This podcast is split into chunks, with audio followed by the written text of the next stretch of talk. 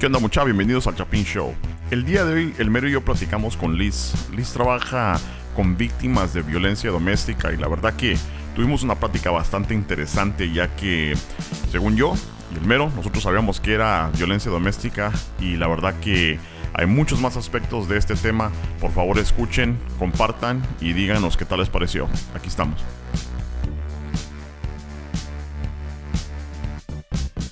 Este, buena onda. Eh, para todos los que nos acaban de escuchar, bienvenidos al Chapin Show.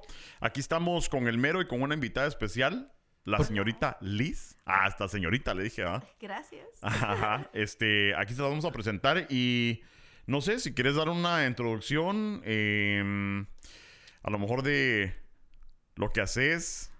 ¿Qué les cuento, muchachos? Muy fácil de introducir. Pues mi nombre es Liz, me llamo Lisbeth Riego. ¿Y qué les puedo decir sobre el tema que vamos a tocar hoy? Um, estamos discutiendo sobre lo que es la violencia doméstica.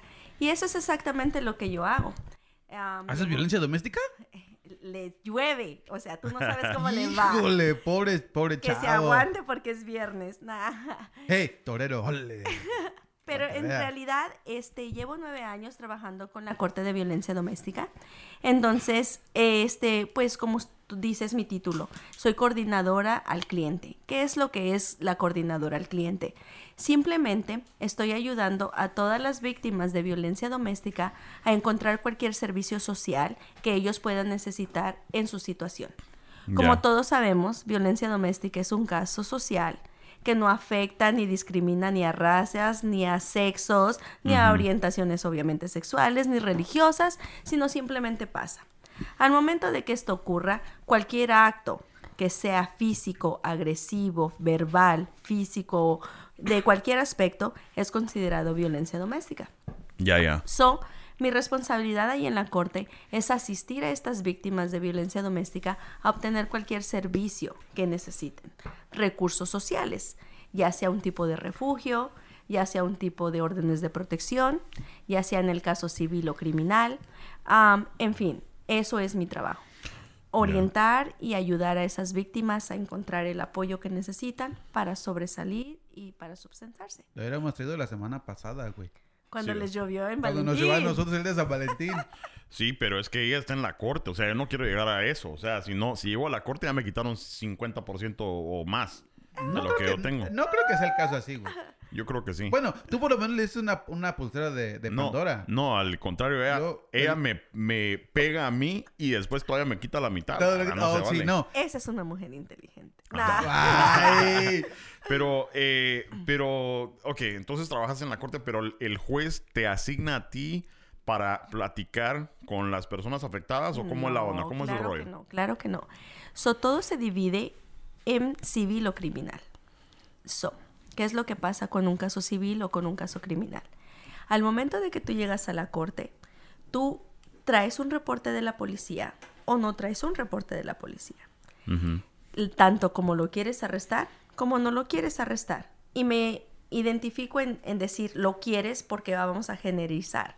No vamos a estar hablando específicamente que el hombre es el agresor o que la mujer es la agresiva, sino simplemente puedes llegar con un reporte de la policía y tú te encargas de decidir los cargos que tú quieres llevar a cabo.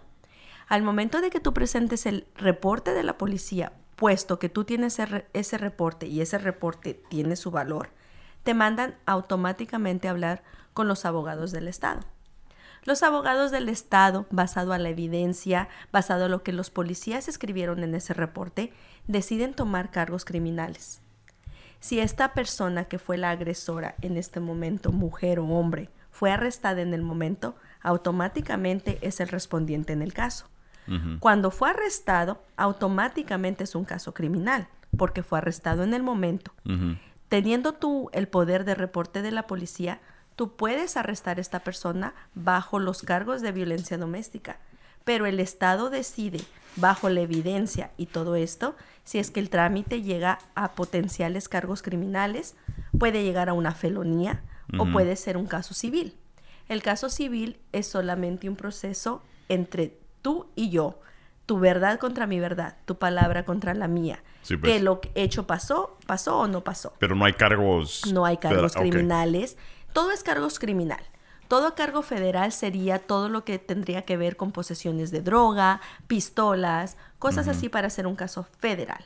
Simplemente una felonía sería un cargo como una violación a un menor, um, un um, asalto agravado con pistola, um, um, esos cargos tan pesados que se puede usar una arma o algo así. Que ya hay algo ilegal. O sea, no es como decirle que pegarle a una mujer sea legal, ¿verdad? Pero, o sea, ya hay algo. Usar un objeto un para objeto, golpear. o sea, un arma que no esté legal o que haya drogas o que haya algo así. Pero ponete si este le eh, fue violencia doméstica de que le pegó a la mujer y todo eso, porque he escuchado casos donde la mujer hasta puede retirar los cargos y todo eso, y ya como que todo se limpia, pero si es federal, ya no. Ya no. Federal volvemos a lo mismo. Federal se refiere a todos los cargos de drogadicción y estamos hablando de casos mayores. Federal es contra, obviamente, el Instituto de, de- de la Nación, pero es en cargos federales. Posesión de droga a máxima. O sea, estamos hablando de pistolas de 50 mil este, um, municiones Sí. o con unas altas este, cantidades de droga. Eso es un caso federal. Entonces, lo que quiero, lo que, lo que estoy entendiendo es que, digamos que retiran el cargo de lo que es la violencia doméstica, pero el, el- el- el caso federal, lo que es la, la posesión de droga y la posesión de armas, se permanece puesto. Nunca llega a un caso federal al menos de que tú no tengas una cantidad mayor. Todo, supongamos que esta persona que es víctima de violencia doméstica fue golpeada con un arma o el sujeto le puso un arma en la, en la cabeza o la amenazó con una pistola. Eso no es un caso federal. No. Esto todavía es un caso estatal que el Estado, que son los State's Attorney, son los que están tomando el caso. Caso federal es a mayor, cuando estás transportando este, humanos, cuando estás transportando droga de otros países. Esos son casos federales. Robar un banco, Sí. son esos casos federales. Todo lo demás son misdemeanors. La Corte de Violencia Doméstica, que es el 555 de la Harrison, solamente tiene el poder de hacer prosecuciones a estado de misdemeanors. Misdemeanors es, estamos hablando de un cargo máximo de un año.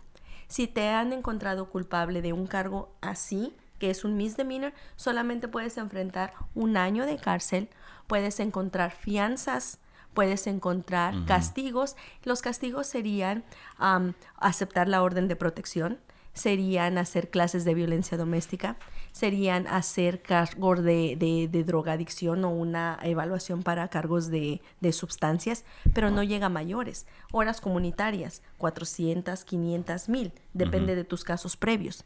Pero si tú ya has sido una persona que ya tiene varios récords, eso ya no se queda en un misdemeanor. Eso Ya, pasa a un felony.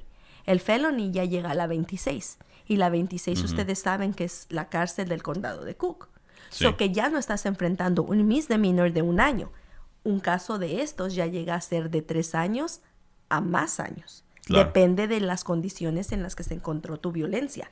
Puedes tener un caso de violencia doméstica for battery o for aggravated assault, pero también tienes drogadicción o un DUI o un récord más extenso. No ¿Qué es ah, battery aggravated Ay, assault? yo no sé. Lo no que te nunca- battery lo que le la que lo que tu Yo- mujer te pega. Ándale, sí, la, que, la que mujer te, la que te pega, güey, Yoko. O sea que se pone las pilas, la Yo, yo, me, yo me Ah, quedé pensando no. que dijo, dice, te pasas un año en la cárcel. Yo no duraría ni dos días. ¿Cuál Es horrible. Puede No, o sea, eh, yo pensé que esa era los- la solución, que me mandaran a la cárcel un año para por librarme- de la mujer. Ajá, entonces, pero em, ¿cuál es tu papel ahí? O sea, explicaste el proceso, pero ¿cuál es tu papel específico? Mi papel específico en esta organización donde estoy trabajando es solamente atender los recursos de las personas. Esta persona puede navegar el sistema, ya sea con el caso civil o ya sea con el caso criminal, pero realísticamente no acaba ahí el caso. La mujer puede tener o el hombre puede tener dificultades en inmigración. Obviamente al enfrentar estos cargos no solamente estás complicándote tu situación migratoria, pero también te estás complicando tu situación legal. Claro. O sea, hay personas de que están tratando de arreglar papeles. Tú no puedes tener una orden de protección contra ti, porque obviamente eso te desacredita. Los casos más penales en el estado de Illinois o lo que es el estado de, de- eh, eh, perdón, los Estados Unidos, y eso diferencia en cada estado, depende de las leyes. Aquí en Illinois, el caso más penado que jamás se te va a quitar de tu récord es un caso de violencia doméstica y un DUI.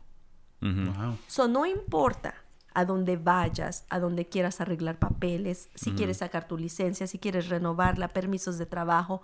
Para un inmigrante es súper complicado tener un caso de violencia doméstica o un DUI, porque va a ser casi imposible poder arreglar Ahora, algún tipo de entonces, documento. entonces cuando, porque hay varias veces que he escuchado donde mencionan que cuando tienes un caso de violencia doméstica, eh, dicen que vas a, al, ahora sí, al- a la oficina de la ciudad y lo puedes este, borrar o puedes No, expunge. Eso es una mentira.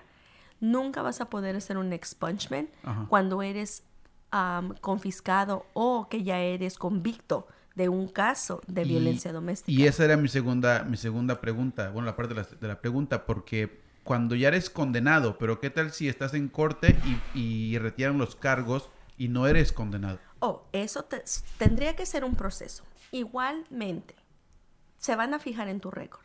Si tú ya tienes un preexistente caso criminal por violencia doméstica, eso está en tu récord. Que no haya sido convicto es porque tal vez la persona no quiso continuar con el caso o porque simplemente no le dio la gana de seguir, se movió de estado, qué sé yo. Muchísimas razones pueden haber sido por las que la persona no continuó con el caso. Sin embargo, el arresto va a estar ahí. Tienes razón. Claro. El arresto lo puedes expunge o ex- exponjar Borrar. borrar Borrar. del récord, claro, Extraer. pero ta- extraer. Pero también hay un proceso para extraer. Es un proceso criminal. También vas a tener que ir a traer el rap sheet de la, de la institución de la policía para saber qué clase de convicciones tienes en tu récord. O sea que todavía les tengo que ir a cantar. Y les tienes que pagar. Híjole, aparte de que les canto, me les tengo que pagar. No, hombre. Y no solamente eso, sino tienes que pagar 150 dólares solamente por hacer tu expungement, para pedir el expungement o el La, ex- la extradición. Ex- no, ex- el ex- extra. El extra. La extradición. No. El extra. Me quedé Lo acabas de decir. Eso. eh, por- Extraer, ¿por qué- pero por qué- Extraer. por qué cuando dijo esa palabra me acordé de Amelia la Tejana? güey? No, no sé, se me vino a la mente de Amelia la Tejana. Sí. Sí. Suena igual. Sí. Me Ok. parece. Pero aún, aún no. No sé si yo soy tan mula. Pero aún no. Es parte del problema, sí. Ah, yo creo, pero aún no entiendo qué es, cuál, qué es lo que haces tú en ese rol. Todavía no, no. Tú hablas con las personas, hablas con la corte. ¿Cuál es la onda ahí? Pues te repito, yo trabajo para la corte. So, cada persona que viene por nuestras oficinas, claro que tengo que hablar con ellas. Tengo que cubrir y tengo que asegurarme que ellos tengan sus accesos que necesitan. Te lo repito, en muchos de estos casos hay mujeres. Son mujeres con niños, ¿cierto? Tengo estadísticas hablando aquí, pero te puedo decir erróneamente las estadísticas. Te estoy hablando de cada de 3 de 10 mujeres son abusadas, pero es uno de cada 10 hombres. So de que hay hombres abusados los hay, tanto como hay mujeres. Pero la violencia doméstica es siempre más para el lado débil, pues se manifiesta que es la mujer. Entonces, tu trabajo es solamente guiarlos por todo el sistema. Hey, aquí está esto. Explicarles todo lo que Cabal. necesitan, Ah, acompañarlos a cada corte. Eso es la que, lo- a lo que quería ir yo, porque no, no entendía yo si, si vos estabas ayudando a las víctimas o... o- O al porque estábamos hablando al- al- de, los de poner cargos y todo eso, entonces estás ayudando al... Al victimario. Al, victimario, o al... ¿Verdad? Al, ahí sí Claro que, al- sí. Estoy, pegador. yo estoy con, por las víctimas de violencia doméstica, sea hombre o sea mujer.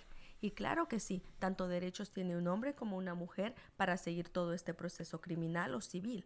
Tanto derecho tiene una mamá como ser mamá, tanto como tiene el derecho de ser papá. Y hay Sí. muchísimos casos en los que les repito que no solamente una mujer es la agresora o no solamente el hombre es el agresor. En muchos casos, no solamente el hombre es el abusivo en, en cuestión no solamente física o emocional, pero de sustancias, porque también hay mujeres que sufrimos de sustancias, sustancias como la heroína, como el crack, como todo esto, y se ve en estas cortes. So, por eso mismo uno trata de trabajar con las víctimas, porque son las que lo necesitan. ya sea porque necesitan un refugio, un lugar donde quedarse, ya sea para cambiar las chapas del apartamento, ya sea para terminar el contrato donde se de arrendamiento, o ya sea simplemente para ayudarles con comida o para servicios de inmigración. En cualquier lado hay necesidades y no cada caso es diferente. O sea, me refiero a que todos los casos son diferentes con diferentes necesidades, pero no caso es menos importante que el, otro. Ya, ya. Em, Qué interesante, güey. Ahora, las, las estadísticas están ahí. Em, y me pregunto, basados a, basado a cuál está el estudio, la estadística. O sea, esos son números del, de Chicago. De la nación. De la Eso es de la nación. Eso te estoy hablando de la violencia doméstica de la línea nacional de crisis. Ya. So, supongamos que tú tienes una crisis de violencia doméstica, tú vas a llamar el 911. Todos los estados de la nación, 911 es cargos de emergencia. So, todo eso se reporta al 911. Diferentes estados, diferentes códigos. Pero a lo que vamos con todo esto es de que estas son cifras a magnitud nacional. Cada estado va a tener sus diferentes cifras. El porcentaje de Estados Unidos, a mí, perdón, de, Illinois, yo no lo tengo, no lo, no lo tomé este, para repartirlo con nosotros o para compartirlo, pero simplemente el hecho nacional es alarmante, porque te estoy hablando que es el 3 de cada 10 mujeres. Sí. So, Estamos hablando por cada 10 minutos, no te estoy hablando por una hora, no te estoy hablando por una cifra exagerada, te estoy hablando en términos de minutos. Que lo hay. Y, y la, la violencia doméstica los términos que terminan violencia doméstica son personas en la familia. Te estoy hablando como padre a hermano, de hijo a padre, de esposa a esposo, de tío a tía, de niños. Ese es el círculo de la violencia doméstica. Porque si no, ya caemos sobre las reglas de stalking. Stalking quiere decir acoso. Y acoso es obviamente con una persona que no necesariamente tenemos un parentesco. Puede ser tu vecino contra yo o tu vecino contra la otra persona o tu jefe de trabajo o tu compañero de trabajo. So, esas son diferentes categorías. Aparte las estadísticas que te estoy dando, que es el 3 de cada 10 mujeres y de una de cada 10 hombres que son abusados por violencia doméstica, eso solamente por violencia doméstica, porque también hay estadísticas de relaciones sexuales o de leyes de trabajo que son abusados. Sí, pues. sí, pues. Sí, está bastante pesado y yo preguntaba acerca de los números porque, eh, ponete, si, si, hacemos esa estadística en México, los números puede que sean diferentes. Yo creo que es a lo mejor un buen lugar Estados Unidos porque hay, hay de todo, ¿verdad? Ahora, eh, tú, donde tú trabajas, ¿está más enfocado a, la, a latinoamericano o hay de todo? Hay de todo. Honestamente, yo me trato de enfocar siempre con los latinos, puesto que somos los que podemos necesitar un poquito más de ayuda, no solamente porque a lo mejor no podemos leer, a lo mejor porque no sabemos inglés, a lo mejor porque tenemos miedo de inmigración, a lo mejor porque no tenemos un seguro estable o porque no tenemos trabajo, eso simplemente porque el rango de lo que es la violencia doméstica para una familia latina sin documentos, sin otros accesos sociales es súper más estresante que una familia anglosajona o una afroamericana. Ellos tienen el privilegio de vivir aquí, de recibir los servicios sociales como un nacido aquí. En cambio, nosotros no tenemos esos accesos. So, por eso a mí me encanta y dedico más mi tiempo en nuestras organizaciones que somos hispanos. Asumo que, asumo que ese es el, uno de los factores más importantes por las que no se, no se, no se acusan esos, esos tipos de casos primordialmente en los latinoamericanos, ¿verdad? Porque, digamos, son indocumentados y, y, con el rumor que hay en el, ahora sí en la calle de que si vas y lo acusas, va a llamar a migración y te van a deportar a toda tu familia. Entonces, eso es, ese es un factor importante. Bueno, yo diría que el número uno, ¿no? Es súper eh, importante dejarles saber a ellas que eso no impide el continuar con un cargo, ya sea civil o criminal. Desafortunadamente el que va a llevar la desventaja es el que ha causado la violencia, ya sea la mujer o el hombre. Porque en dado caso de que el que quisiera arreglar documentos, obviamente como estamos hablando, él va a ser súper difícil de poder tratar de extraer ese récord de su planilla de criminología. So, eso va a ser una limitación para que esta persona se pueda mantener en el Estado o que pueda obtener un trabajo. Ahora, tienes que tener de antemano conciencia de que cualquier persona que tiene una orden de protección a su nombre no puede aplicar para muchos servicios. Obviamente, si tú trabajas para policía o para algún servicio social, tú no puedes tener una orden de protección. Si tú eres un policía, si tú eres un sheriff, si tú eres un bombero, tú necesitas una arma. Tú no puedes tener una arma cuando Sí. tú tienes una orden de protección. So, obviamente, eso impide que tus labores profesionales. So, hay mucha gente que no acepta una orden de protección, por eso nos podemos ir a juicio, por eso hay otras, otros remedios que podemos utilizar. Wow. O sea que si, o sea que si yo soy una víctima y le pongo una orden de protección en contra de la otra persona, yo no puedo comprarme un arma. Eso está medio raro, ¿no? Porque si me No. tendría que poder defender. No, No, no, no. corrección. Tú eres una víctima. Tú eres una víctima. Sí, por eso. Sí, sí, sí. Si yo soy No, la no, es- víctima. No, no, supo- no si su posición. Supongamos. Que. No, eres una víctima. Ajá, pero en serio. Primero o sea, se acepta. Sí. Cuando tienes un problema, primero se acepta y se cambia. No, tú siendo víctima puedes tener una, una pistola Ah, o cualquier arma. Si tú eres el respondiente, en este caso el agresor, tú no Tú vas no a puedes. poder tener un arma. Claro. Ahora. Ah, tiene eh, lógica.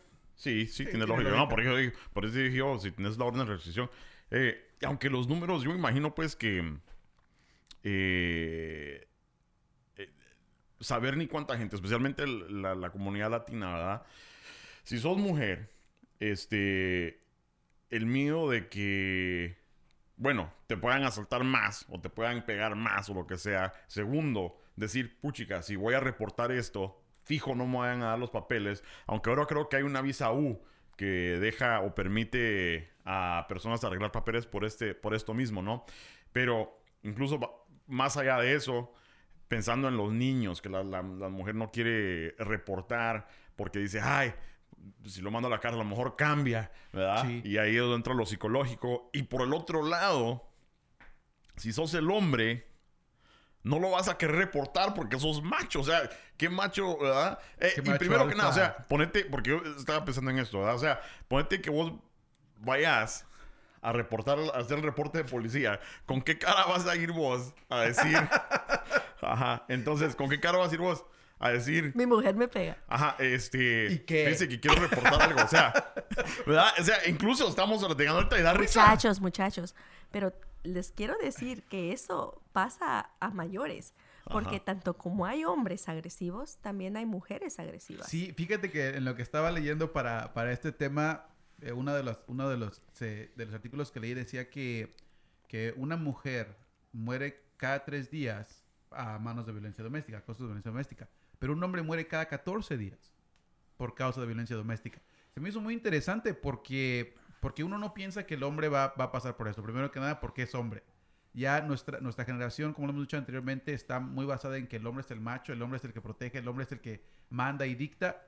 Pero esta nueva generación, ahora estamos, estamos hablando de, de, digamos, los que nacieron en el 90, ¿no? Ahorita ya tienen 20 años. Las, las niñas crecen con una otra mentalidad un poco más liberal, que está bien, no decimos que no, pero llegan a un punto, y lo dije anteriormente en uno de los, de los episodios, que se, cambian la, el- se cambia la papel, balanza, ¿no? rol. Se cambia el, el papel. Entonces ella viene con la idea de que el hombre no puede ser más que ella, viene y hace ese tipo de, de acciones. Ahora, el, el niño que creció en ese papel, ahora él es el, el- el- la víctima y llega a tener estos, estos tipos de problemas.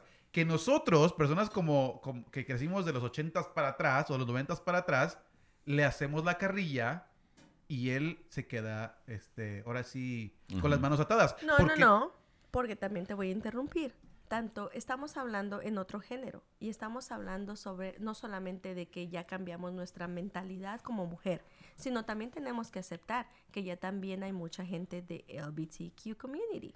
O sea, Sí. so, también tenemos muchos gays, también tenemos muchos homosexuales, también tenemos muchos transversis que están pasando por todas estas situaciones. Y no los podemos discriminar, No. porque estamos hablando de los noventas y obviamente es un tópico que se extiende. Sí, y entiendo. Y la razón por la que dije esto es porque generalmente en el público todavía les cuesta un poquito más de trabajo a Aceptar. aceptar, que este grupo de personas ya está, ahora sí, expuesta a la luz. Claro, lo que estoy dando a entender es que las personas que están en esta situación conviven más con personas con nuestra generación que están más expuestos ahora sí al bullying o, o a lo que es el, el acoso, como dices tú, y es más difícil para ellos. Ahora, yo no estoy diciendo que el- las, las- ahora sí los transvestis, homosexuales, bisexuales, no tengan un rollo en este papel. Claro que lo tienen, lo malo es que personas con nuestra generación no lo ven. Y ahí es donde está el dilema. Exactamente, existe. Y por eso estamos no lo ven. nosotros para poder hacerlo saber que no solamente porque tienes o compartimos el mismo sexo con nuestra pareja, no significa que no hay violencia doméstica. Claro que la hay. Sí, lo que estoy diciendo yo es que a lo mejor, yo, yo no, yo, no, yo no soy experto en esto, ni he visto números, ni he visto datos, ni he visto eh, que pues entre una relación gay se peguen y todo. Yo sé que sucede, ¿verdad? O, o transexuales o lo que sea. Eh, pero mi, lo que yo asumo es que a lo mejor es más balanceado. Si llegan dos hombres me da eh, frente a un, o llega un policía y son dos hombres homosexuales que se pegaron entre ellos.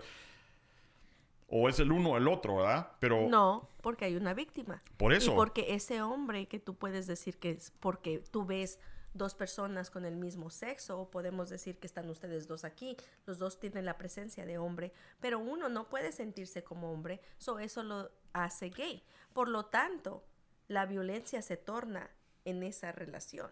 Ok, ahora, esa es una, una pregunta que se me acaba de ocurrir ahorita. Digamos que en el ejemplo llega un policía, ve dos hombres discutiendo, peleando. ¿Han confundido un caso de violencia doméstica en el mismo género a o simplemente una pelea callejera o un, a un conflicto de entre de copa y copa? ¿Lo han confundido en ese aspecto? No, porque siempre va a haber una víctima. Siempre va a haber un agresor y siempre va a haber un victimario. So, en estas circunstancias, no solamente porque seamos dos mujeres o dos hombres, vamos a ser dos hombres y dos mujeres. Tú te puedes identificar hombre, pero tú eres la mujer, o viceversa. So, no simplemente porque tu apariencia es masculina, significa que sos hombre. Te estoy hablando de que tú te puedes sentir mujer. Y no, no importa eso, sino simplemente estamos hablando de víctima y de victimario. Claro. Seamos hombres, mujer, o heterosexuales o bisexuales, lo que sea. sí, pero lo que voy yo es que si tenés 10 parejas de homosexuales, de gays, hombres, 10 parejas de... Va a ser... Van a haber 5 victimarios y 5... O 10, perdón, No, 10 víctima, 10 no, víctimas y 10 Porque tal acosadores. vez esos cinco víctimas, obviamente te estoy hablando de víctimas, ¿por qué? Porque esta persona va a recibir alguna agresión física o verbal. Sí. Eso es lo que te hace ser la víctima, seas el hombre o seas la mujer. Vaya, seas pero del es que... hombre sexo, seas de diferente sexo. Sí, es que ahí es donde a lo mejor no concuerdo porque si so- es una pareja gay son dos hombres, no hay una mujer o no hay un... Pero son gays y uno se siente más afeminado que el otro. O uno no, no son dos hombres. O sea, tienes que entre- entender el conocimiento, la perspectiva de lo que es la persona en ese momento. Ella se puede identificar como un hombre, pero también se puede identificar con sus pronombres de ella. So, solamente porque tu apariencia es masculina no significa que tú te identificas como él. Ajá. No, yo me refiero a alguien que es gay y dice que, pues, que es un hombre, pues solo que es un hombre gay. Aparte son... Que si, si eres transexual o... eh, o ah, se me olvidó el término cuando solo se visten de mujer, pero que no se han cambiado el género o el sexo, ¿verdad? Digo yo, hombre con hombre, ¿verdad? Eh, no, no, no tendría... O sea, ¿cómo se va a diferenciar de la estadística de, de tres mujeres o tres en diez mujeres, ¿verdad? Que dijimos. Porque también estamos hablando de la estadística que son los transexuales y los homosexuales. So, por eso mismo te estoy diciendo que el abuso no solamente termina en un género específico de hombre-mujer. Él es como tú te sientas. Yo puedo estar vestida de mujer ahorita, obviamente soy una mujer, pero yo soy lesbiana. ¿Por qué? Porque me gustan las mujeres. Eso me hace ser más masculina, porque soy apariencia este, de mujer. Sí, pero, pero, soy ahí depende, porque sí, pero ser lesbiana no quiere decir que tengas que ser macha. Y ¿verdad? ser lesbiana no significa que vas a ser la agresora. Ni No, tampoco gay vas a ser el agresor. So, por eso mismo te estoy diciendo que la diferencia aquí no es el sexo, ni la raza, ni la religión, sino simplemente que siempre va a haber una, a victimario. agresión. Exacto. Es la víctima y el victimario, el agresor y no el agresor. No importa qué género te consideres tú. No importa si eres hombre, mujer, heterosexual, bisexual. No importa. Siempre va a haber un agresor. Ujú. Eso es lo que te hace caer en el rasgo de violencia doméstica. Y eso es lo que te hace a ti la víctima y el victimario. Ahora yo creo que en ese aspecto pues en- tiene sentido, pero, pero en, en lo psicológico, como dijimos en el, en el principio de esta, de esta parte, el, el hombre no, no, no hace el reporte simplemente porque la sociedad lo ve como que él es el hombre. Y, en eso, y, esas son mis concepciones. Y eso te voy a decir. Porque trabajando donde yo trabajo, no creas que no van hombres a pedir respuestas o pedir disculpas o a pedir apoyo. No, claro. Porque lo hay. el, el, punto es que no es tan marcado como, digamos, por ejemplo, en el caso de una mujer. Una mujer viene, porque también leí que la mayoría de los casos son físicos en la mujer. Pero en el hombre son más psicológicos o traumas o abusos. Eso es tu opinión. Y eso te lo voy a decir. ¿Y sabes por qué? Porque trabajando donde yo trabajo, los casos a los hombres son tan violentos como el de una mujer. Te puedo decir que hay unas cosas más con el hombre donde usan este, instrumentos más pesados, como es lo que, un cuchillo. Es lo que, sí, es lo que iba también a... Con eso iba a terminar mi punto, que aunque demuestran que son más psicológicos, que es lo que leí en el reporte, las personas que sí sufren de esta violencia física son con artefactos de arma blanca que incluso eh, era un, un 70% de ataques de mujeres a hombres son con arma blanca a comparación del hombre que son con armas de fuego. Correcto. Ahora, em, estaba viendo un show. Eh, empezamos a ver un, show, un reality show. Temptation Island no cuenta. Este, no, em, se llama Amazing Race. Se llama Amazing Race. How sweet that sound. Ah, no, esa no, no es Amazing Race. That's the ah. little... Oh. ¿No? No. Okay. No, es una. Es un, no, no, no la Amazing Grace. De oh, la, that's de what la, I thought. De la, de la iglesia, no. Amazing Grace. Una carrera increíble. La carrera. Oh, carrera. How sweet that sound. Es que tienes que terminar la frase, si no, ¿para qué dices la, para qué dices la introducción? Es que yo no dije Grace, dije ah, Grace. Okay, okay. Entonces, entonces, la carrera, la es carrera, es bueno, la, la onda la es carrera. O sea, para los que no hablan inglés, carrera. Carrera. Palmero, carrera. Running. La, la, cosa es que eh, vimos una temporada y después empezamos a ver otra. Mi punto va, va este, ¿verdad? De que hay, este, eh, en la, la, temporada que vimos anteriormente, eh, eran todos desconocidos. Entonces, a, pusieron a una mujer y a un hombre, una mujer y un hombre, una mujer y un hombre, ¿verdad? Entonces, en la primera temporada, había una mujer que cómo trataba de mal al hombre, ¿verdad? Y inmediatamente, este, y se quejaba y lo trataba mal. E inmediatamente, este, como que le agarras así como una... Rencor. Como, ah, como, Un hasta, odio. hasta, odio, así que decís, porque él, tranquilo y tranquilo, ¿verdad? Ya queda chingando. Y ahí chingando. Y la, la cosa es que gana, ¿va? Ey. Segunda temporada. Y eso que no se conocían, estos sí eran pareja. Eh, la mujer, él Espérate. bien calmado. ¿Después del show se hicieron pareja? No, no, no. Este es, este Ah, otro show. No, esta es la siguiente temporada. Ah. Lo mismo, las mismas cosas, solo que estas eran pareja, ¿verdad? Y el hombre bien tranquilo, bien tranquilo. Y la mujer, pero se prendía por cualquier cosa. No podía decir el A porque le ¡Ah! Entonces yo me he dado cuenta que a tu punto hay mucha mujer que crece a lo mejor con eso de, de que... eh, eh, Que te- me no te- pegue, pero que no me deje. no, no, no. Que no te tenés que dejar. Que Ok. todos los hombres son malos. eh, que todos los hombres son iguales. Y que no sé qué. Entonces, a todo, a todo esto. Entonces ya le agarré de esta también, ¿verdad? Pero a todo, a toda esta historia que te estoy contando es. eh, que si has visto a lo mejor que llegue alguna víctima, ¿verdad? Alguna mujer que sea víctima de violencia doméstica, donde veas vos. Está, está Esta se mintiendo. me hace que no. O sea, Pero que, lo son que sea cabrona, ¿verdad? Lo existe. Y lo Ajá. existe y uno, o sea, tú tienes que darte cuenta que tú solamente porque quieres presionar cargos con una persona va a pasar. O sea, vos vas a tener que traer evidencia. No solamente porque a Chichita la golpearon y ya se acabó el show.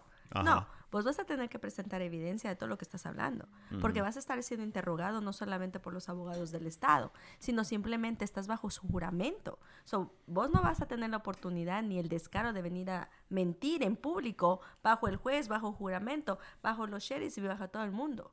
So, tú sabes que en algún momento la mentira, mientras la mentira dura, mientras la verdad aparece.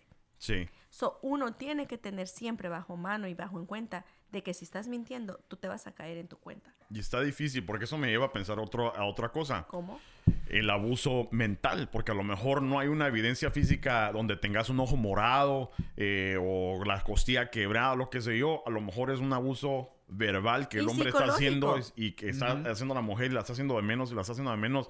Este, eh, hay un show en el, ah, ni me acuerdo dónde lo vi, donde sí, el, el ah, de esos, de esos shows de, de que Cold Files y que no sé qué, que asesinan a la, a la chava o al chavo y que están investigando. Súper interesante. Entonces, eh, que esa chava era tan abusada, tan, tan mental, mentalmente, no, la, no le pegaban ni nada, pero psicológicamente la, la, hacían tan de menos que al fin, cuando ella decidió irse, el pisado la mató, ¿verdad? Entonces digo yo, ¿qué pasa con, con, esos casos? Yo sé que tú no eres el juez, ¿verdad? Pero imagino que has de ver eh, casos que llegan así, ¿no? Antes de que vayas, fíjate que eso fue lo encontré un artículo que se llama La violencia doméstica cuando la víctima es un hombre, que fue publicado el 15 de octubre de 2019 y la, una de las partes dice, los efectos psicológicos comúnmente relacionados con la violencia doméstica entre los hombres son miedo, preocupación sobre su seguridad y los síntomas de trastorno de estrés postraumático, entre otros.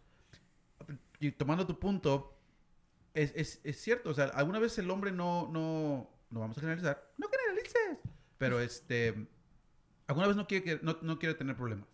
Y alguna vez se, se aguanta, se aguanta, Pero se es que no es eso, no es cosa de sexo. Quiero que entiendas eso, tanto como mujer como hombre. No queremos tener problemas. No, no, pero el, el, basándonos en el, en el ejemplo que dio él. Okay, entonces, ha, habido casos donde, los, donde el hombre llega a un punto donde ya no aguanta. O, o la mujer no aguanta. Sí, sí, sí, entiendo, entiendo. Pero vamos y, repitan, y repito que en, este, en, este, en esta parte de lo que estamos hablando es el abuso en el hombre. Ok. Ok. Entonces, en abuso en el hombre, algunas veces ellos quieren mantener la paz igual que la mujer, pero al eh, llámalo genética o llámalo psicología o lo que quieras, pero llega un punto donde ellos se cortan, pum, y hacen el acto.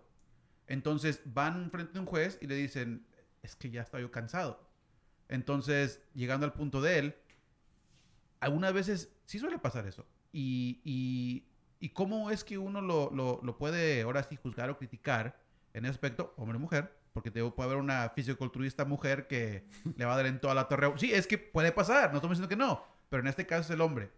Entonces, es una buena pregunta. ¿Cómo, cómo es que, cómo es que los, los, jueces pueden identificar eso? Y aparte, cuando ponen cargos falsos, como dices tú, porque también ha habido casos donde dice la mujer, ah, a mí no me hizo nada, pero yo puse los cargos y a ver cómo nos va. Y es por eso que te digo, y no te quiero interrumpir, pero simplemente porque yo... Pero eres burro. te estoy diciendo que yo he visto casos, obviamente en estos transcursos de nueve años que estoy ahí en la corte. Es horrible ver, pero obviamente estos jueces están preparados para analizar, no simplemente visualmente, sino simplemente al momento de que tú llegues con un juez, el juez te va a... Pre ok, se me ha olvidado decirles que hay un proceso para obtener una orden de protección, ¿cierto? Cabal, no nos sabemos. Ok, hay un proceso, ya sea el proceso civil o el criminal, como ya les expliqué anteriormente. Si ustedes fueron arrestados, sea hombre o mujer, por golpear a la víctima, eso automáticamente es un caso criminal, porque la policía ya está envuelta en este caso.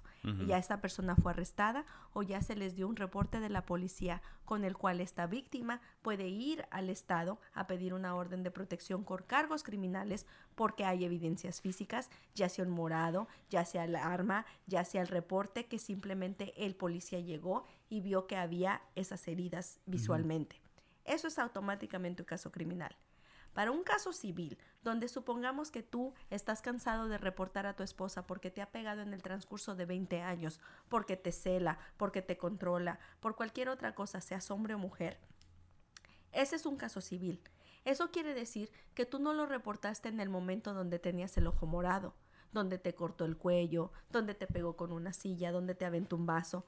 Tú no reportaste ese incidente criminal. Por lo tanto, no hay ningún arresto, no hay ninguna otra cosa que diga que eso pasó, porque tú no lo reportaste. Sin en cambio, ayer pasó donde te dijo te vas a morir si te encuentro que estás con otro. O sabes que, este, si tú me dejas te voy a matar o si tú te largas, lárgate de pi porque te voy a quitar a mis niños. Cuestiones de esas cosas donde ya no son simplemente físicas, pero ya estás cansado porque ya llevas 20 años lidiando con esta relación, 12 años de que no te entienden, no te comprenden, no llegan a ningún punto. Ese lo hace una orden civil, donde no hay una evidencia física o que una amenaza física que te diga va a pasar algo porque no hay una evidencia de esa magnitud, es un caso civil. El caso civil es tu palabra contra esa palabra.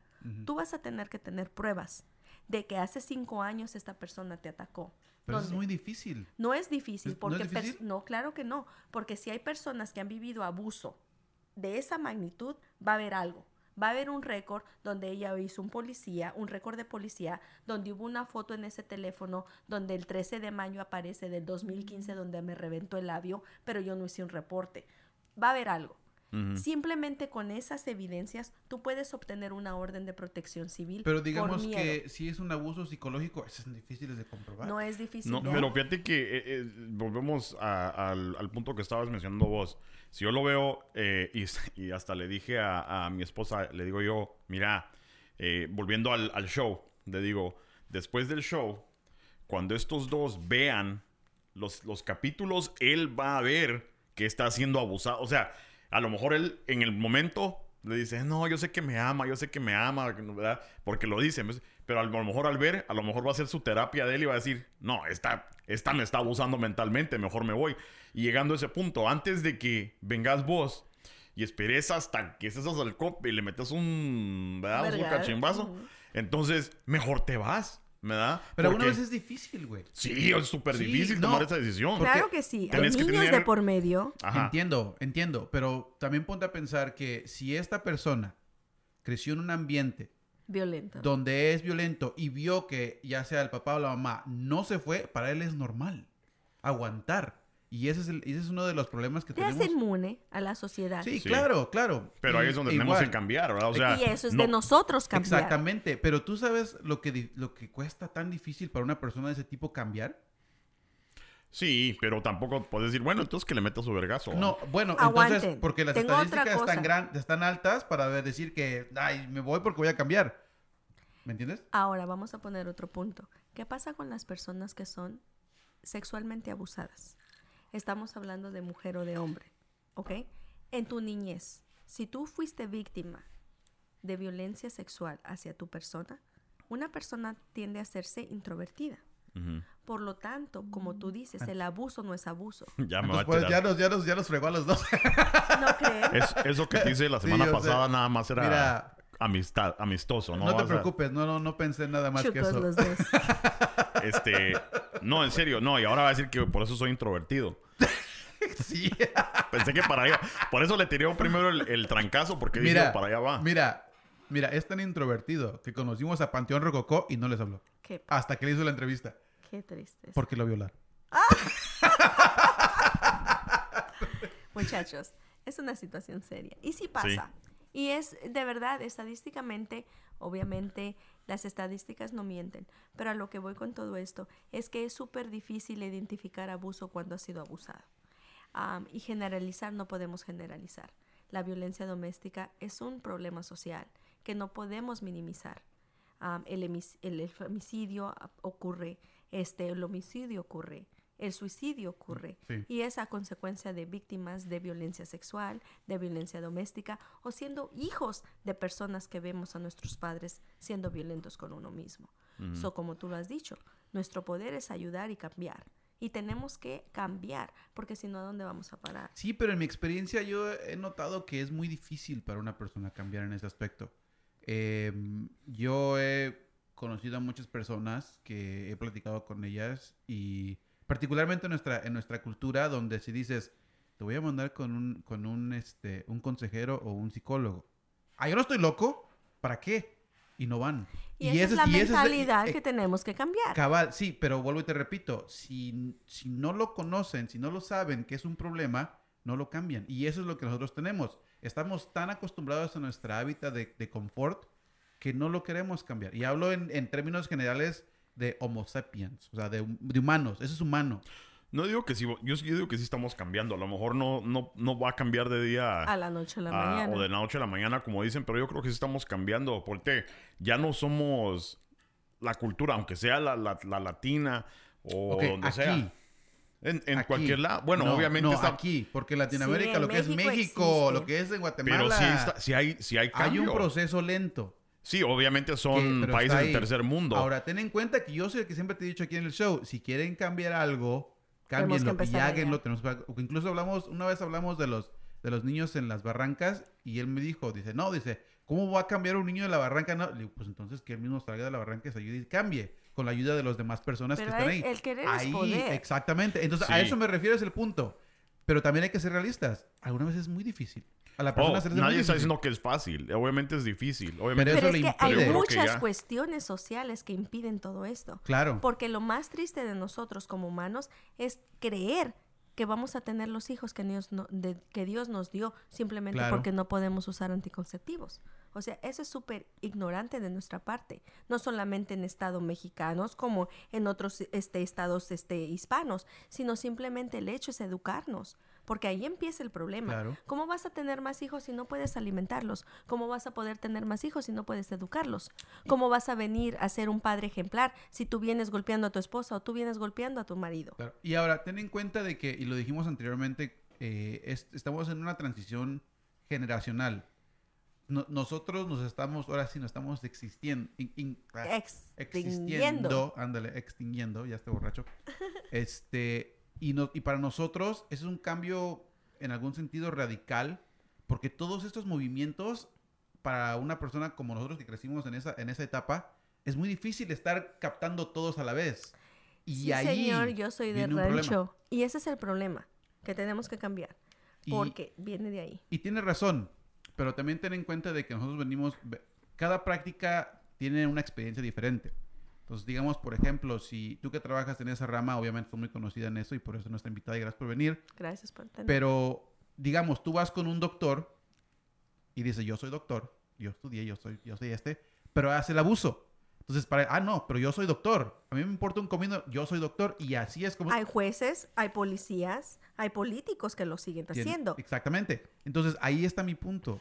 Que, que nosotros estamos pasando por esa, por esa, ese cambio y algunas veces hay personas que se les hace muy difícil y no lo quieren hacer. Especialmente aquí, hablando de violencia doméstica, para una persona, sea hombre, seamos mujeres, seamos homosexuales, seamos heterosexuales, es súper difícil el aspecto de no hablar inglés. Cuando tú llegas a una corte, si no hay un intérprete, y si vas a tener un intérprete, y el intérprete obviamente no hay servicios de intérprete como la capacidad que hay de víctimas, obviamente es, nos pone en desventaja. Hay personas que no llegan al sistema simplemente porque no tienen el tiempo, porque no tienen el dinero como llegar ahí, porque no tienen los recursos para dejar a sus niños para ir a una corte. O sea, hay muchos tópicos sociales que nos impiden para llegar a, a- a denunciar a esta persona. So, por eso mismo, te repito, nosotros como personas que trabajamos en este rango, tenemos que educar a nuestra comunidad. No solamente ayudarlas en, en encontrar ayudas para ellas sobresalirse, pero simplemente el hecho de, de estar ahí apoyándolas, no importa la decisión que ellas tengan o la persona Claro. tenga. Sí, yo pienso que mm, sí, sí estamos cambiando porque estamos hablando de esto. Este, este tema hace 20 años o hace, no, hace 40 años no, no, no se hablaba porque simplemente no se hablaba, pero ahora ya lo estás escuchando más. Ahora, que porque mucha gente que sea con esa mentalidad antigua que lo traiga y no diga nada y siga haciendo yo soy el macho y le pego a mi vieja y todo. Eso es, eso es otro rollo. Sí, es, es muy difícil, pero yo creo que ya como que está saliendo esa onda. Incluso yo nací, crecí en un país tercermundista, ¿verdad? Y eh, donde, está, donde, es, donde está bien poderse burlar de los gays, donde está bien poderse burlar de, de la mujer o, o donde uno es el que- macho. No digamos pero- que está bien, que es, que es normal. Que es una expectativa No, por de, eso está bien de un al- al- comportamiento. no, es que Está bien al digo, criterio de, de lo- Por eso, entonces te digo, es una expectativa de un de un hábito normal en la sociedad. Es, eso es, ves, porque no está bien. No está bien. No, no está bien. Estoy, estoy diciendo acostumbrado que está bien para, el, para, el, para el, el que lo ve de esa manera. Para el que vive ahí es, es algo normal. O sea, como que, ajá, es, es un chiste. Entonces, y es, y es lo que me voy refería hace rato. Que Es que si uno quiere, uno puede cambiar. Seas educado, no, yo no soy doctor o lo que sea, ¿verdad? Pero si uno quiere hacer el cambio, si decís vos... pero "Ay, a lo tienes que tener una motivación para poder cambiar. Tiene que haber claro. una motivación. Nomás, Claro, nomás porque claro. te vas a parar un día, ah, ¿sabes que voy a cambiar esto? No lo vas a hacer. No, Tiene que claro. haber una motivación. Tiene que haber algún, al- algo en, en tu vida. Y puede ser cualquier cosa. Hasta puedes ver algo en la tele que te dice vos... "Ah, Eso Mejor- que te conmueva. mejor ¿Qué mejor ejemplo que nuestros hijos? Sí. ¿Qué mejor nuestro ejemplo No de creas, ellos? ¿Por porque no? también hay personas que no les importan sus hijos. No, sí, hay- obviamente, si vamos a ir por casos, hay casos de todo. Hay casos Sí. de todo. Yo conozco personas que sí no les importan los hijos y, y lo que sea, piensan que no están locas y obviamente yo no soy psicólogo, pero hay veces que si está morado, es morado, ¿verdad? Entonces, y ese es otro problema, porque entonces cuando no hacemos caso a nuestros hijos o como no aceptamos ese problema o no lo queremos ver como problema, llegamos a otros aspectos. El tráfico humano, el que se van de la casa, el simplemente la prostitución, la drogadicción. Entonces vamos a entrar en otros aspectos de que como humanos nos toca hacer el cambio, especialmente porque estamos viviendo en otro, en otro um, um, ¿cómo se dice? ¿En otro tiempo? en otros tiempos, sí, ah. claro. Sí, pero, ajá, pero imagínate eso. Eh, y lo hemos hablado en el show en broma y todo, porque hasta eso es para, para nosotros. Pero, ¿qué verguiadas te daban a vos cuando eras chavo? Si hacías algo malo. Simplemente con el cincho. Tú no podías discutir tu orientación sexual. No, no, no, no, no solo eso, yo. No, no solo eso, sí. No, hasta la fecha no puedes. No, a lo que, me refiero es que, independientemente de orientación sexual, si vos hacías algo, algo malo, pues te sacabas una mala calificación o... El fumar, el tomar. Te agarraban con, los, con, el cincho a puro arrieta. Entonces, eso, eso en cierta parte es, violencia doméstica, pero ¿cómo lo ve uno? Ah, eso sí era disciplina, no, que ahora... Pero eso me enseñó a mí de que no, yo eso no, es disciplina. Yo no voy a agarrar pura piga a mis hijos, les voy a hablar. ¿verdad? Y, ahí está el cambio. Pero hay mucha gente que todavía piensa, ah, eso sí era así es como se disciplinan, que no se queda. Entonces... Y eso es donde también pueden calificar para la violencia doméstica. Claro que tú no puedes tocar a tu hijo solamente porque te da la gana. Claro que tiene que haber normas, por eso tenemos palabras, por eso estamos siendo educados, porque la violencia doméstica no existe. El simplemente hecho entre parejas no existe. No puedo venir a golpearte solamente porque no me parece lo que dices. Como mamá no puedo darte un golpe, un, un, un riatazo, un corderazo solamente porque no me parecen tus ideas o porque llegaste tarde. Tanto personas tienen derecho, niños tienen derecho, como los adultos tenemos derecho. Y por muy doloroso que sea aceptarlo como padres, lo tenemos que aceptar, porque tampoco nos podemos pasar de lanza pegando solamente porque no estás compartiendo la idea. O sea, no podemos hacer eso. Tenemos que cambiar y el cambio obviamente viene de nosotros que nos interesa el cambio. sí. Se me vinieron tantas ideas de la mente que me quedé que nomás me, me queda de reírme. Es que hay tantas cosas. Es que podemos entrar en detalle en tantos aspectos y en tantos ángulos de la vida. No, yo ya fui al psicólogo, gracias. yo todavía no. Rehuso.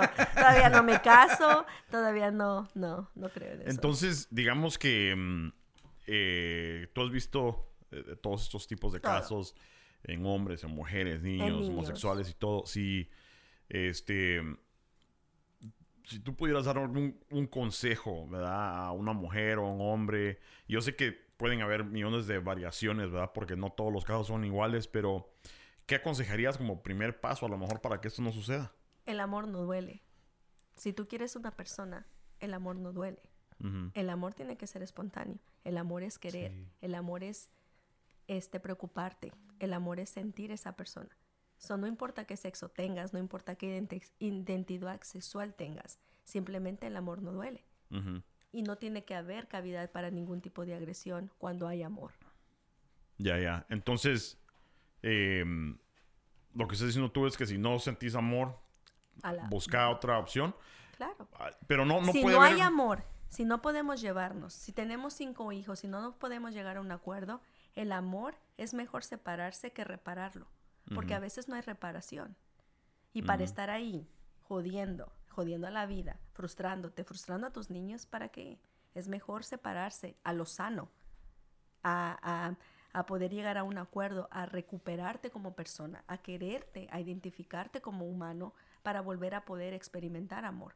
Porque si eso ya está fracasado, lo fracasado está fracasado. No importa qué terapia tengas, no importa que tengas la ofensa, el orgullo, todo te va a echar rechazo a esa persona. Ya lo pasado no lo vas a poder borrar, al menos de que sí quieras esa persona, porque querer es poder. No puedo decir que 50% de las relaciones no continúan, sino simplemente cuando tú sientes que ya no puedes y vas a llegar a golpes, es mejor separarte para no dañar a esa persona y a tu gente, porque hay dolor. Sí, pues. Neta, ¿eh?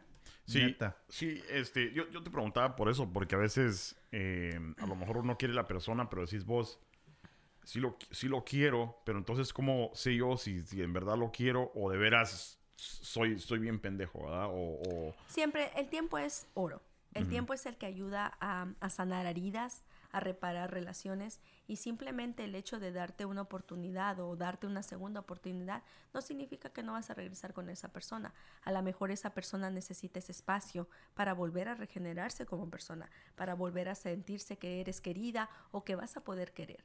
Porque hay cosas que tampoco tienen remedio y ahí no puedes hacer nada. Ajá.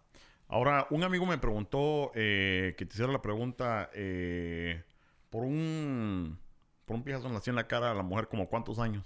No son años. ¿Ah? No son años. Dijo un año. De tu récord. Dijo un año. No, para nada. No son años, sino todo varía del récord. Todo varía de tu récord criminal. Si tú has, has tenido antecedentes legales, antecedentes penales, te, lo repito, la felonía, un misdemeanor, todo eso añade tiempo a tu condena. Pero si es tu primera ofensa, este, estamos enfrentando a la mejor clases de violencia doméstica. Si tú lo hiciste cuando estabas bajo la influencia del alcohol, a lo mejor vas a poder enfrentar cargos de obtener servicios de tratamiento de alcohol y drogas. So, esos son los peores casos en un incidente primario. Cuando hay repetidas ofensas, obviamente los cargos este, ascienden. Por eso, por eso los retas a un, a un, a una pelea de boxeo, güey. sí.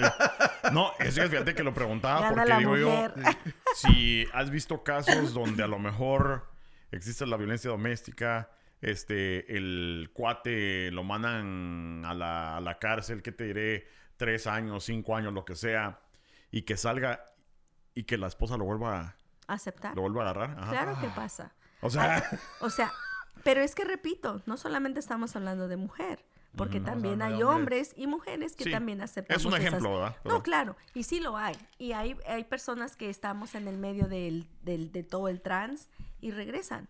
Y sabes que ya no quiero regresar a mi corte porque lo voy a perdonar.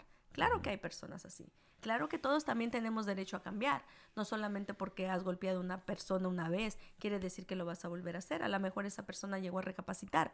A lo mejor es mejor recapacitar en ese momento de que voy a hacerlo por nuestro bien que perder a mi familia entera. Porque también perder una familia entera va a costar bastante. cañón. Claro. Bueno. Bueno. Eh, ¿Algún otro punto que no hemos tocado? yo tuve que traigas ahí buen deber. Estadísticas aquí están para los próximos shows, muchachos. No, fíjate este, que... Este caso no se acaba. Fíjate que yo vi que en, tu, en, tus, este, en tus notas... A ver. Que traías el círculo. Oh, claro. El círculo. Y ese me llama mucho la atención. Lo podemos poner al aire para que lo puedan ver. Es el círculo sobre la violencia doméstica. ¿Cómo se llama? Círculo de la violencia Circo de la violencia doméstica. Eh, ese se me hace muy interesante porque hay muchos puntos ahí que la mayoría de las personas, ahorita lo voy a poner en la, en la pantalla, que la, la, mayoría de las personas no creen que es, que es un tipo de abuso. Claro que lo es. Y, y, y, y la razón por la que decimos hacer este episodio es porque hay, hay muchas cosas allá afuera que, te digo, igual nosotros vemos como, entre comillas, normal pero realmente es un abuso y estar en estas situaciones. Entonces, personas como tú que ayudan a, a, esas, a esas personas que han pasado por esto, pueden expandirse por este medio para poder comunicarse con las personas que no han pasado por ese punto, por no han pasado por ese problema. O que estamos pasando. O que estamos pasando. Y que no lo queremos aceptar. Exactamente, entonces e, ese círculo yo lo, yo lo había presentado anteriormente aquí uno en uno de los episodios del show y se me hizo muy interesante. Porque mucha gente piensa que, que, que porque, porque él o ella maneja el dinero, no es abuso.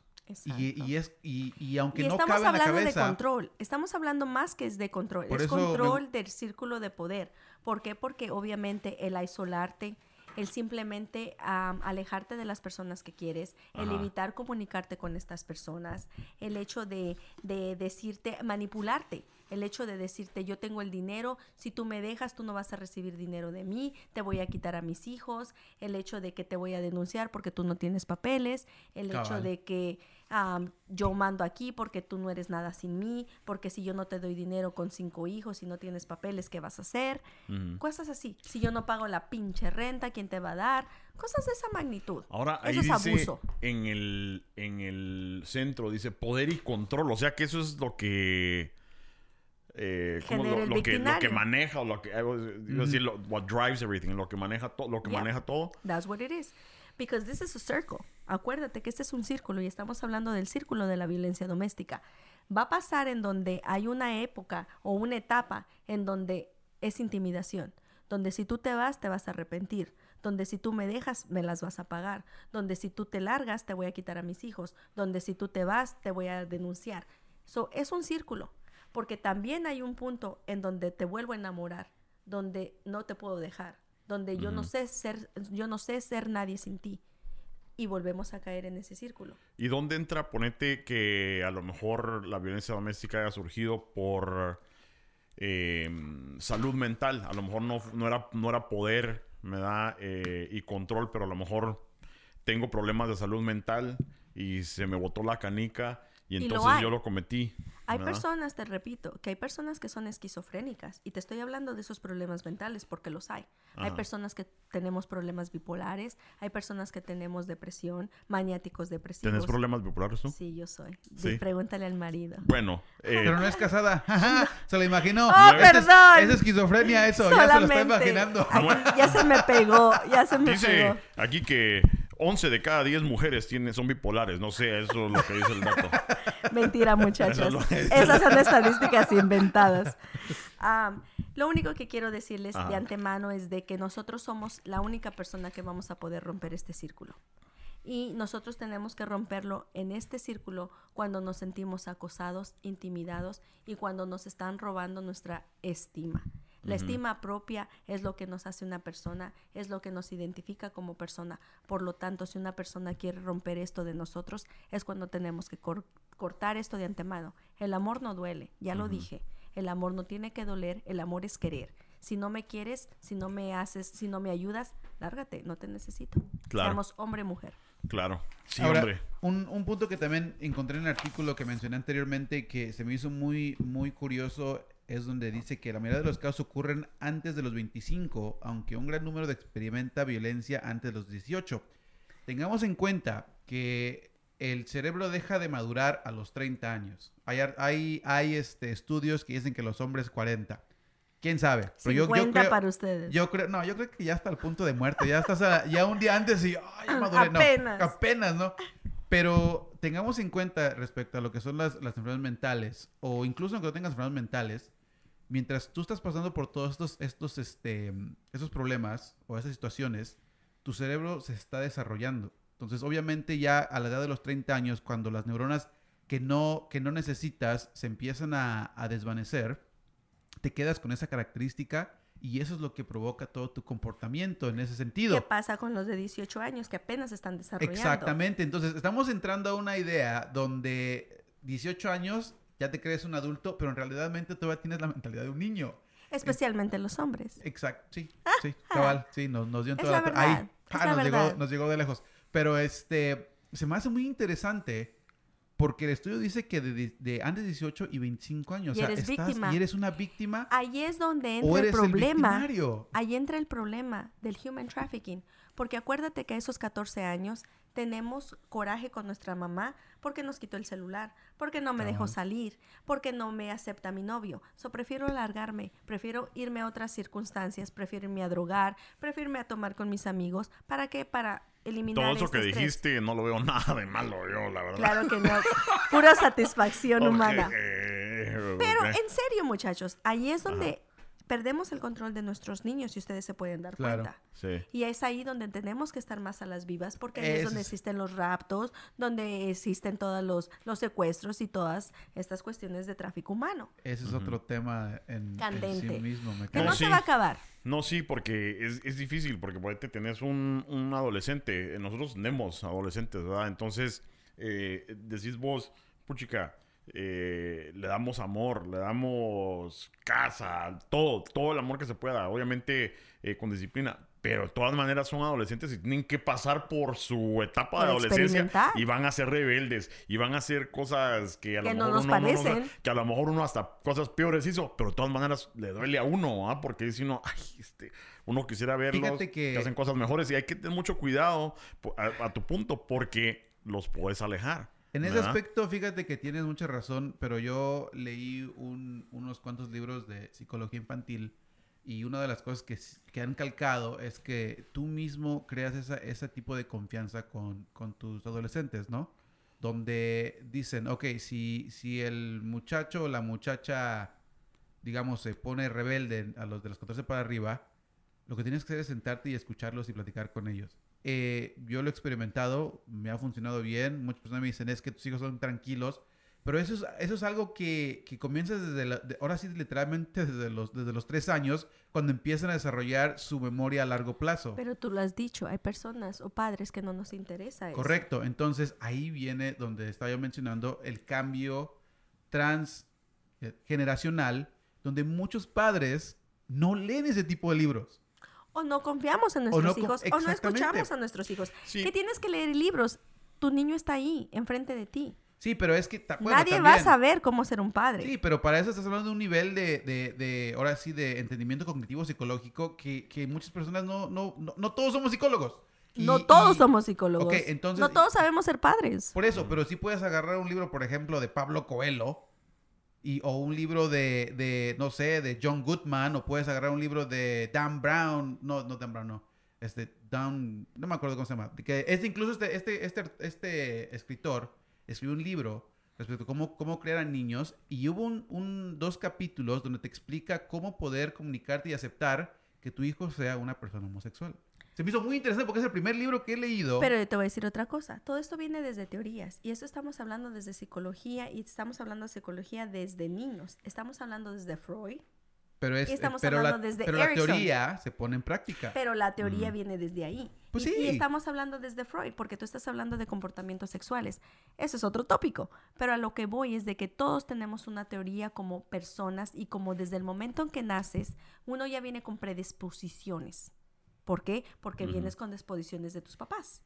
Ya sea tu papá el agresor, ya sea tu padre un drogadicto, ya sea tu padre lo que sea. Son esas predisposiciones uno nace con ellas. Bueno, No, yo sé, pues, cada quien tiene es su- otro show. No, otro pero cada quien, no, pues, no importa, pero cada quien, yo que pienso, pues, que a pesar de la educación y, y cómo vos vas a, a- a- a educar a tus hijos, hay, haya personalidades, ¿sí Claro me que entendés? sí. Puede, eh, La vas a crear hombre y si va a vos- ser si vos homosexual. si vos, o sea, y también, yo no estoy diciendo que lo que le has enseñado vos a tus hijos no sea lo correcto, es lo correcto y te funcionó. Le puse, le puse la película del Guasón y me metí en problemas. ¿Tú crees que lo estoy educando bien? No, yo digo, yo digo que sí, o sea, Pero te estás chida, educando, estás- te estás educando y, y en parte a lo mejor hasta has tenido suerte.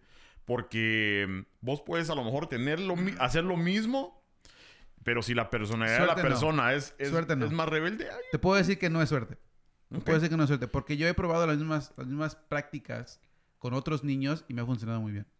Sí, es rebeldía. Sí. I mean, es, es individual. Es que, fíjate, ponte a pensar en la rebeldía de los niños. Por ejemplo, en mi caso, yo me acuerdo cuando tenía 14, 15, 16 años, 17, 18 años, hasta los 30 años, que también era igual de rebelde. Y lo único que, lo único que yo deseaba es que un adulto se sentara conmigo y me dijera, hey, todo va a estar bien, tranquilo, no, no, o sea, es, es algo que es normal en tu cuerpo, bla, bla, bla, dame una explicación y guiarme por el camino. Y yo he, yo he puesto en práctica con otros niños y, y- e incluso ellos se abren más conmigo que cualquier otra persona. Entonces te digo, no es, ok, es teoría, pero lo pones en práctica por un lado científico y haces el, el, ahora el experimento en cierto sentido. Y si funciona, quiere decir que está algo bien. Entonces no creo que sea suerte. Pero es que también depende de los niños y qué tan abiertos sean esas personas que se quieren identificar Ah, Yo contigo. fíjate, Sí, que, sí, fíjate pero- que he conocido muchos niños que de toda rama y... Yo no, yo nada más soporto a los míos Ya porque ves, son por míos. eso, ¿no? Sí, pero, o sea, mero, no podemos venir a, o sea, no podemos venir 300 millones de personas y decir, oh, que nos lo eduque el mero. No, No. o sea. Ay, no, tampoco, no, seas gacho, entonces, pobrecitos niños. No tenemos- niños. Pobrecitos niños, no vas a hacer... no, pero no tenemos todos esa, ese, Esa esa, virtud, facilidad. exacto. Entonces, eh, Pues no estamos hablando de cambiar, pues. No, sí, por eso, Ah, bueno. por eso estamos haciendo, por eso estamos haciendo El esto. podcast. El, para que, pues, ¿cómo se dice? Awareness, para que la gente Para que estén al escuche. tanto. Y por lo menos, a lo mejor no tienen que levantar un libro de Freud, pero por lo menos que les platiquen lo que sea. Y sí, tampoco, Se relacionen. como padres, No, digo Freud yo, no. eh, exaltarse. ¿Ah? Yo voy al baño. ¿Al baño? Ah, va, dale. ¿Pasa? Sí, dale, dale. Sígale. Dale.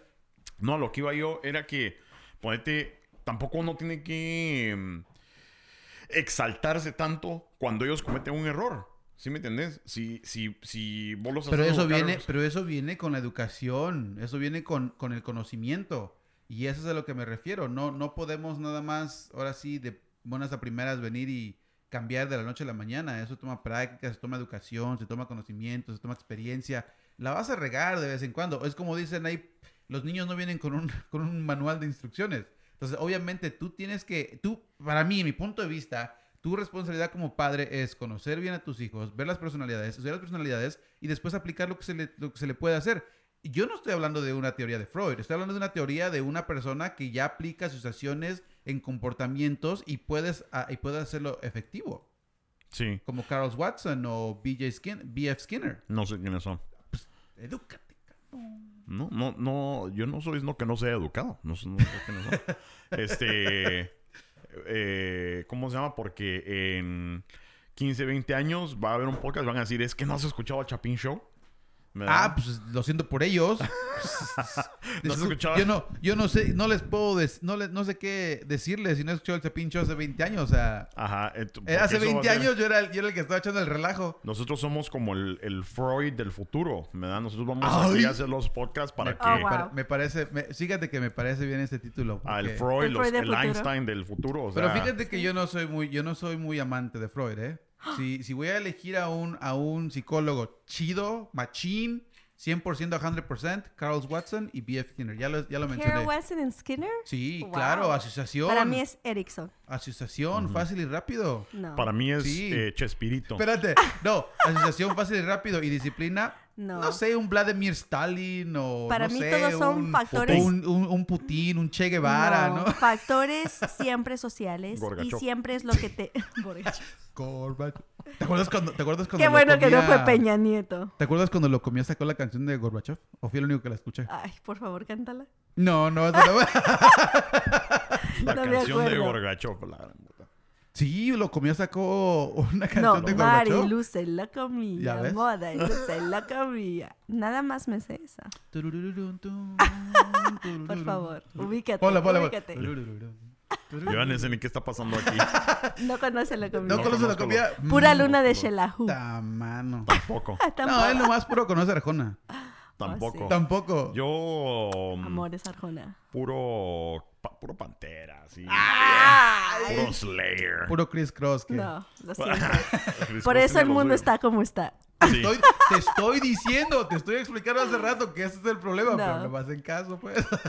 Muchachos, muchachos. Bueno, entonces, ¿qué? ¿Algo más? No, yo ya estoy satisfecho. ¿Ya estamos? Ok. sí. Entonces, Chapinators, eh, gracias por haberse quedado hasta ahorita. Háganme el favor, ¿verdad? Donde nos estén escuchando, si están escuchando en el YouTube, aunque esto es más para podcast, ¿verdad? O sea, si están escuchando en el podcast, van en el carro. Ajá, están en el carro y, y en lugar de escuchar a... ¿Cuál era? La, la Qué radio. buena. Ajá. Pónganse a escuchar al Chapin Show y si les gustó, compartan, suscríbanse de una vez ahorita que se va a acabar el show y después nos cuentan. Déjenos con unos comentarios también para regañarnos. Bueno, Bueno. este... Buenas noches, Showboss. Señorita. Yo Gracias digo por que le venir. invitemos otra vez. Sí, a ¿verdad? sus órdenes, Sí. muchachos, aquí estoy. Ok, buena onda. Gracias Claro, por venir y, gracias por y tenerme. darnos una lección de pura ¿Qué cultura. puedo decirles? Antes de que cerremos, quiero que, por favor, este, des tu información de tu, del donde trabajas, de la ciudad donde trabajas, para que si hay una persona de afuera que está pasando por este problema y quiere una, una opinión experta y una voz que ya ha pasado y conoce todo esto, por favor vayan a buscarte. a- a- Muchachos, muchachas, por favor, ya les dije, el querer no es golpear, el querer no es este, este privarnos de nuestra libertad o ninguna de esas cuestiones. Me encuentro en Chicago, Illinois. Mi nombre es Liz Berriego, trabajo para St. Justice, una firma de abogados de violencia doméstica, 555 West Harrison. Número de teléfono 312-325-9158 y correo electrónico lriego at ascentjustice.com. Muy bien. Muy bien, gracias por Cerramos. haber venido nuevamente. Gracias, muchachos. Mucha, ahí se suscriben de una vez y pues nos vemos al rato. Gaia, brava y vámonos. Viernes. ¿Qué? La Gaia y la brava. Se me antojaron.